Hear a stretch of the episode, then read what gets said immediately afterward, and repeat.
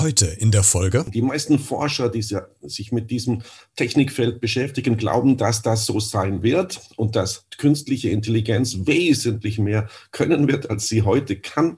Mit der einfachen Mustererkennung von Bildern oder Songs oder Filmen das wird also wesentlich weitergetrieben und dann kann also es schon sehr spannend werden, dass die künstliche Intelligenz sich neben uns auftut und der Mensch da so vielleicht eine Nebenrolle nur noch spielt. Und da ist der evolutionäre Sprung vorhanden, vielleicht nur für eine in Anführungsstrichen Elite des Menschen, Leute mit Geld. Aber die Chinesen, das nur mal als Beispiel, wählen heute schon Sportler danach aus, ob sie bereit sind, ihre genetische, ihre DNA herzugeben und dem Staat zur Verfügung zu stellen, sodass der Staat entscheiden kann, ja, der ist in der Lage, durch eine verbesserte Muskelpartie in seiner DNA noch besser zu werden. Und das kann er dann auch an seine Kinder vererben. Dann haben wir eine neue Generation von Leistungssportlern. Hallo und herzlich willkommen zu dieser neuen Podcast-Folge. Ist ein bisschen gruselig, was mein heutiger Gast da gerade beschreibt, dass man sich vielleicht eventuell äh, sogar in ein paar Jahren sich einen Menschen zusammenbastelt, damit er am effektivsten vielleicht im Sport unterwegs ist. Und das bringt uns zu dem heutigen Thema. Wie leben wir Menschen in den nächsten paar hundert Jahren? Wie entwickelt sich denn die Medizin? Medizintechnik weiter? Können wir uns bald selbst den perfekten Menschen zusammenbasteln? Und was hat die Evolution generell noch mit uns so vor? Darüber spreche ich in dieser Folge mit dem Evolutionsbiologen Dr. Axel Lange und dafür nehmen wir uns Zeit in den nächsten knapp 22 Minuten. Spannende Folge, legen wir los.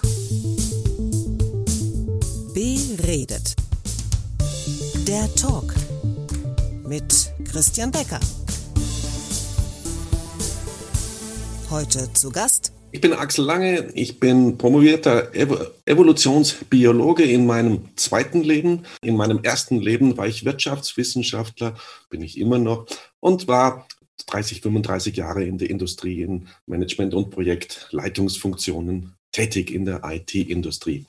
Also heute geht es um das zweite Leben als Evolutionsbiologe und kultureller Evolutionsbiologe. Super, und ich freue mich sehr, dass Sie heute mein Gast sind, weil es ist ein ganz spannendes Thema, über das man stundenlang sprechen könnte. Wir versuchen das ganz kompakt vielleicht in 20 bis 25 Minuten unterzupacken. Und Herr Dr. Lange, bevor wir in die, äh, in die Tiefe gehen, habe ich mir als Einstiegsfrage eine Frage überlegt, die man eigentlich normalerweise jemandem stellt, der in einem Bewerbungsgespräch von einem Job sitzt. Da kommt ja so diese Frage, wo sehen Sie sich persönlich in fünf, in zehn Jahren in dieser Firma? Ich breche das mal ein bisschen hoch. Wo sehen Sie denn die Menschheit evolutionstechnisch in zwei, fünf 500 Jahren? Sehr schwierige Frage. Was am meisten in diese Richtung einer Antwort auf diese Frage lenkt, ist, wie weit wird künstliche Intelligenz uns nach vorne treiben und wird künstliche Intelligenz unser menschliches Niveau erreichen. Die meisten Forscher, die sich mit diesem Technikfeld beschäftigen, glauben, dass das so sein wird und dass künstliche Intelligenz wesentlich mehr können wird, als sie heute kann. Mit der einfachen Mustererkennung von Bildern oder Songs oder Filmen das wird also wesentlich weitergetrieben und dann kann also es schon sehr spannend werden, dass die künstliche Intelligenz sich neben uns auftut und der Mensch da so vielleicht eine Nebenrolle nur noch spielt. Über KI, also künstliche Intelligenz, können wir gleich noch drüber sprechen oder werden wir gleich noch zu sprechen kommen. Äh, statistisch gesehen, 99 Prozent der Arten auf der Erde werden irgendwann ausgehen.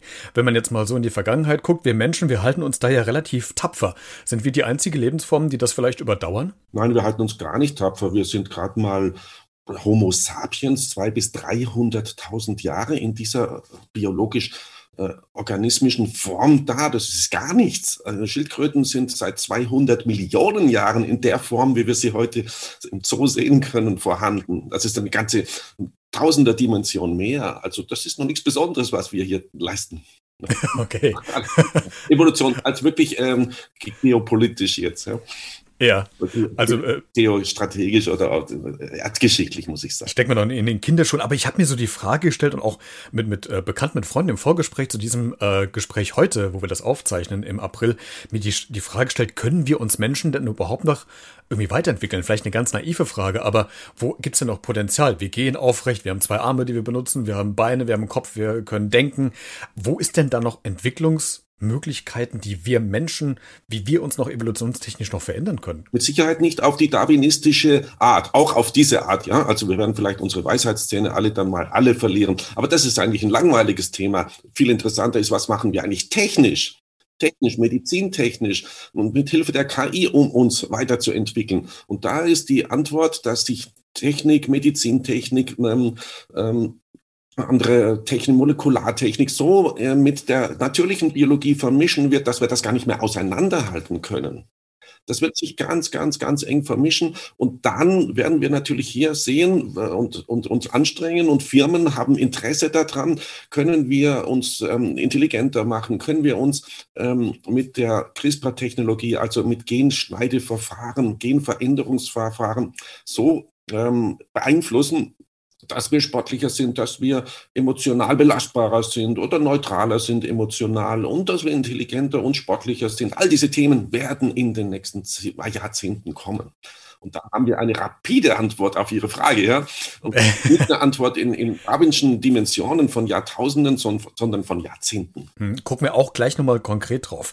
Äh, Sie als Evolutionsbiologe, Sie sprechen von einem äh, Wendepunkt, äh, der auf der einen Seite von der Zukunft her natürlich große Chancen bietet, auf der anderen Seite aber auch viele Risiken. Ist das genau das, was Sie gerade sagten, so diese Weiterentwicklung der, der technischen Möglichkeiten, gerade was OPs oder was Gesundheitsthemen angeht? Ist das der Wendepunkt, den Sie damit meinen oder was meinen Sie mit Wendepunkt und Chancen? Chancen und Risiken genau? Ja, ich meine, neben der Medizin äh, noch einen ganz anderen Sektor, nämlich sind wir überhaupt evolutionär in der Lage, dass wir diese gesellschaftlichen Herausforderungen, die vor uns stehen, Klimawandel, Arten, äh, viel, äh, Absterben der Artenvielfalt, Umweltverschmutzung, Umweltvergiftung, all diese globalen gesellschaftlichen Fragen, sind wir evolutionär überhaupt vorbereitet und ausgerüstet, um damit fertig werden zu können. Damit meine ich jetzt nicht einzelne Wissenschaftler, die sich 30 Jahre lang damit äh, mit Klimawandel oder Umweltverschmutzung beruflich beschäftigen und hier neue Technolo Technologien zu suchen. Ich meine die Gesamtbevölkerung. Wie, war, wie, wie war, nimmt die Gesamtbevölkerung diese Themen überhaupt wahr? Meine Antwort ist, die nimmt es so gut wie gar nicht wahr, dass wir eine Klimakatastrophe schon in der Tür stehen haben. Es nimmt es kaum wahr. Und ähm, Wahrnehmen heißt überhaupt erstmal wissen, dass das da ist und das nicht etwas Abstraktes ist, Umweltverschmutzung. Und dann es, äh, mündet es in Verhaltensänderungen. Und hier sind wir weit, weit weg davon, wirklich angepasst, im, im evolutionären Sinn, angepasst zu handeln. Wir, wir verändern unsere Evolution indem wir technisch, ähm, gesellschaftlich Dinge tun, Internet auf die Beine stellen, medizintechnische Sachen auf die Beine stellen, aber eben auch eine Klimaerwärmung auf die Beine stellen, ohne uns über die Konsequenzen im Verlauf dieser Entwicklung im geringsten im Klaren zu sein. Sie haben eben schon so verschiedene Themen angesprochen. Ich würde gerne bei ein paar Mal bleiben, nämlich KI, Robotik, Genverbesserung, Anti-Aging oder Klima. Äh, bevor wir in die Tiefe gehen, die vielleicht etwas provokante Frage, gerade auch im Hinblick, wenn man mal die Theologie mit reinnimmt, was so Genverbesserung und sowas äh, betrifft. Spielen wir zu viel Gott? Ich habe diese ähm, Fragen ausgesch äh, ausgeblendet. Die sind sehr komplex und sind alle legitim und müssen gestellt werden. Die Gesellschaft muss sich mit diesen Fragen beschäftigen. Ich habe es in meinem Buch und in meinem, ähm, ich bin kein Ethiker in dem Sinne, auch kein ausgebildeter Ethiker oder Philosoph in diesem Sinne, habe ich sie ausgeblendet, aber sie müssen behandelt werden. Ob, ob wir letztlich, ob wir Gott spielen oder nicht, entscheiden nicht die Benutzer, es entscheidet die Industrie, die will da in diese Richtung gehen, die Medizin will in die Richtung gehen, genetische Veränderungen durchzuführen und da interessiert sich kein Mensch, sage ich jetzt mal ganz salopp dafür, ob es da in der Bibel jemand sagt, das macht, tu das nicht. Wir bleiben mal bei diesen äh, Gesundheitsthemen, Genverbesserung und das, was man vor 20, 30 Jahren im Kino gesehen hat. Ich finde das immer total spannend, ähm, wenn man Science-Fiction-Filme hat, dass es solche Kryokapseln gibt, dass es äh, Roboter gibt, die anfangen, dann die OPs zu übernehmen das sehen wir ja im Ansatz ja auch schon mittlerweile, dass ganz viele Robotertechnik ja in OP-Saalen verwendet wird. Äh, wo sehen Sie denn da die Entwicklung, die Evolution ganz weit vorne? Was, was wird auf uns zukommen, wenn Sie mal äh, Hypothesen aufstellen oder schon konkrete Hinweise haben natürlich. Ich greife nur ein Thema raus, was tatsächlich eine wirkliche äh, sprunghafte Veränderung darstellt. Und das ist diese, diese Thematik CRISPR. CRISPR heißt, ich kann aus einer DNA, einer Pflanze, eines Tiers, eines Menschen Teile rausschneiden, die mir nicht passen, die ich nicht für geeignet halte oder die tatsächlich ähm, genetische Ursachen sind für tödliche vererbbare Krankheiten, wie Muskeldystrophie oder so etwas, eine ganz scheußliche Krankheit, bei der einem jungen Menschen nach und nach sämtliche Muskeln bis hin zu den Augenlidern und dem Kaumuskeln alles abstirbt und der eigentlich in sich selbst gefangen ist. Solche Krankheiten kann man mit CRISPR ähm, in naher Zukunft behandeln, wird diese Teile genetisch rausschneiden, im Embryo schon, im Embryo, im frühen Embryo eines Menschen und dann ähm, durch die in Anführungsstrichen korrekten Teile ersetzen. Also das ist das, was auf der Krankheitsebene passieren wird. Noch ist man vorsichtig im wissenschaftlichen Umfeld, aber wir werden das definitiv sehen in den nächsten zehn Jahren schon. Und jetzt geht es aber weiter. Ja, was kann man denn verbessern? Und da ist der evolutionäre Sprung vorhanden, vielleicht nur für eine in Anführungsstrichen Elite des Menschen, Leute mit Geld. Aber die Chinesen, das nur mal als Beispiel, wählen heute schon Sportler danach aus, ob sie bereit sind, ihre genetische, ihre DNA herzugeben und dem Staat zur Verfügung zu stellen, sodass der Staat entscheiden kann, ja, der ist in der Lage, durch eine verbesserte Muskelpartie in seiner DNA noch besser zu werden. Und das kann er dann auch an seine Kinder vererben. Dann haben wir eine neue Generation von Leistungssportlern. In diese Richtung arbeiten die Chinesen heute schon. Was auf der einen Seite für mich total spannend klingt, aber auf der anderen Seite irgendwie dann doch beängstigend und ich für mich noch so den, den Mittelweg finden muss, wie ich mit diesen Themen umgehe. Aber ähm, Corona äh, ist auch ein Element, was wir einfach mal ins Gespräch mit reinbringen. Auch wenn es natürlich eine, äh, die, die Pandemie ganz schreckliche Folgen für ganz viele von uns hatte. Aber ist die oder war die Pandemie oder ist die Pandemie vielleicht auch ein Treiber, was dahingehend die Evolution vielleicht ein bisschen vorantreibt, was so Gesundheitsthemen angeht? Ich sage ja nur mal BioNTech Pfizer, die glaube ich diesen ersten mRNA-Impfstoff entwickelt haben und die jetzt vielleicht sogar auch an, an Impfung gegen Krebskrankheiten arbeiten. Also hat die Pandemie uns da vielleicht geholfen, dass wir evolutionstechnisch in diesem Gebiet einen ganz weiten Sprung nach vorne gemacht haben? Das ist ein gutes Thema. Was bewundernswert ist, ist die Schnelligkeit, mit der der mRNA-Impfstoff tatsächlich auf den Markt kam und global verfügbar war, wenn wir mal von den Ländern absehen, die das Geld nicht dazu haben, Entwicklungsländern, aber er ist in den entwickelten Ländern global verfügbar. Das war eine hochgradige technische Leistung. Was wir nicht hinkriegen, und das ist eigentlich ein schönes Beispiel für das, was ich in meinem Buch sage, wir sind nicht in der Lage, breitere Bevölkerungsschichten, auch die Politik, ein halbes oder ein Jahr in die Zukunft zu blicken. Gestern ist die Impfpflicht abgelehnt worden im Bundestag. Mit großer Mehrheit abgelehnt worden. Sie war nicht für März, April, Mai gedacht. Sie war dafür gedacht, dass der äh, dass die Pandemie sich wieder neu ausbreitet ab Herbst oder im Winter und dass wir dann gewappnet sind mit einer Impfpflicht. Die kann man ja definieren. Wann ist sie notwendig, wann ist sie nicht notwendig? Nein, sie wurde vom Tisch gefegt, weil wir nicht, uns nicht interessiert platt gesagt, was in sechs oder zwölf Monaten ist. Wir müssen bei diesen Themen wie Pandemien stark in die Zukunft denken, aber die Menschheit ist dazu nur ganz eingeschränkt in der Lage. Nur ganz eingeschränkt. Und das habe ich evolutionär begründet im Buch. Warum ist das so, dass wir ähm, nicht in die Zukunft denken können? Natürlich immer wieder muss ich das sagen. Einzelne Wissenschaftler können das sehr wohl. Die machen auch ähm, mathematische Modelle und Prognosen, die können das, aber die breite Bevölkerung kann es nicht. Der Mensch hat in seiner evolutionären Geschichte 99 Prozent seiner Zeit damit zu tun gehabt, dass er an heute und an morgen und vielleicht noch an übermorgen denken musste und kriege ich da was zu essen oder muss ich zehn Kilometer weiterlaufen? Aber er hat nie damit zu tun gehabt, was ist in zehn Jahren. Niemand. Das ist evolutionär in uns nicht angelegt. Herr Dr. Lange, Sie haben eben äh, im Eingangsstatement ein äh, kurzes kleines Wort gesagt, was ich ganz spannend fand und was ich gerne mal von Ihnen so ein bisschen mehr definiert haben würde. Was meinen Sie mit kulturelle Evolution? E äh, Evolution, was ist das? Gute Frage, wichtige Frage, weil das Buch dreht sich vielfältig um äh, vielfach oder bei meisten Teilen um kulturelle Evolution. Wenn wir den Darwin anschauen und die Evolutionstheorie, die wir klassisch von der Schule her kennen, dann vererben sich Eigenschaften oder körperliche Merkmale genetisch und nur genetisch. Das ist das einzige Medium, was Vererbung zulässt. Die kulturelle Evolution sieht das anders. Die sagt, ich kann doch meinem Sohn ein Buch schenken und vererben. Er kann das wieder seinem Sohn vererben. Ich kann ihm, kann ihm ein Verhaltensmerkmal, sei fleißig und sei ordentlich, ihm erzieherisch beibringen und er kann das gut finden oder ablehnen und kann es wieder seinen Kindern vererben. Wir, wir vererben also Wissen, Internet, Wissen in der Breite, in der gleichen Generation und in die nächste Generation. Das ist Kultur.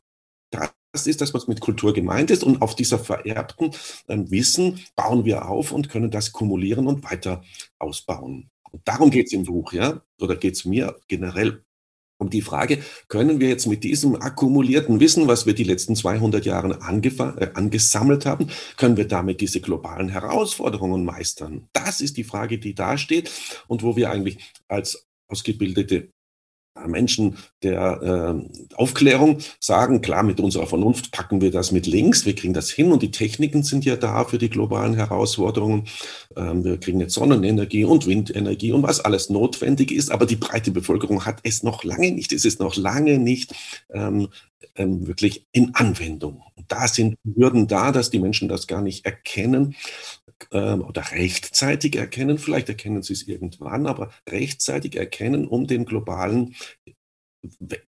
Trends, denen wir entgegenlaufen, hier Paroli zu bieten. Ein weiterer Bereich oder ein weiteres Wort, Schlagwort ist äh, evolutionäre Fehlanpassung, äh, was man auch immer wieder gelesen hat. Was ist damit gemeint? Was muss ich mir darunter vorstellen? Ganz klassische Evolution, ja, die Größe ihrer Nase oder meiner Zähne oder die Qualität ihrer Augen haben Millionen Jahre gebraucht, bis sie diese Eigenschaften ähm, herausgebildet haben. Also Anpassung im klassischen evolutionären Sinn dauert sehr lange und in dieser Zeit müssen die Umgebungsbedingungen, Klima, äh, Temperatur, was immer, ungefähr gleich bleiben. Sonst kann sich gar nichts anpassen. In der Kultur, die, die, wir heute haben, in unserer modernen Gesellschaft, ändert sich aber alles tagtäglich, jährlich, permanent. Da kann sich gar nichts anpassen. Die Zeit ist dafür nicht da. Der, der, der technische Wandel läuft einer möglichen Anpassung permanent davon. Deswegen können wir nicht leicht davon ausgehen, zu sagen, einfach nur zu sagen, na ja, ähm, wir werden uns schon an diese Klimathematik oder an die Umweltverschmutzung mit den richtigen Methoden anpassen. Aber daher liegt, liegen zum großen Teil exponentielle Beschleunigungen vor, die uns daran hindern, dass diese Anpassung überhaupt erfolgen kann. Jetzt haben wir eben vor ein paar Minuten ganz viele äh, Themen schon angerissen, haben uns ein bisschen mehr intensiver um diesen Gesundheitssektor gekümmert. Also wir sind in der Lage, technisch ganz viele Fortschritte zu erzielen. Aber wird nicht dieser ganze Fortschritt vielleicht irgendwann uns mal auf die Füße fallen und uns vielleicht ja selbst äh, stellen wir uns vielleicht nicht sogar ein Bein dabei? Ich frage das deswegen, weil es gibt ein Zitat von äh, Friedrich Dürrenmatt, was Sie ja kennen.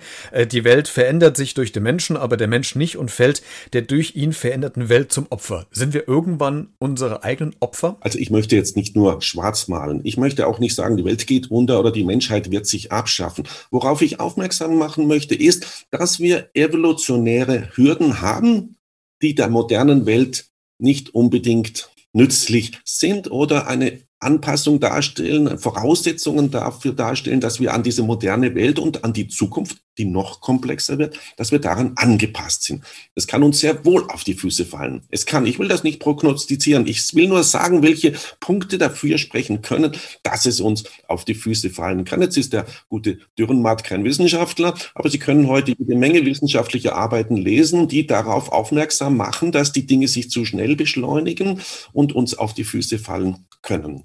Das wird jetzt vermehrt. Vor fünf Jahren gab es kein einziges solches Buch. Äh, Gerade jetzt, was die Klimathematik angeht. Heute gibt es Bücher, die sagen eigentlich, das Zwei-Grad-Ziel ist schon gegessen. Das kriegen wir schon nicht mehr in Griff. Und was bedeutet das dann in der Konsequenz? Ja? Dr. Lange, letzte Frage zum äh, Gespräch für heute. Ähm, ich habe im Vorfeld auch, wie gesagt, schon mit, mit Bekannten und Freunden mal über Evolution mal gesprochen, habe gefragt, okay, welche Frage brennt euch denn unter den Nägeln? Und es gab eine Frage, die sehr häufig genannt wurde.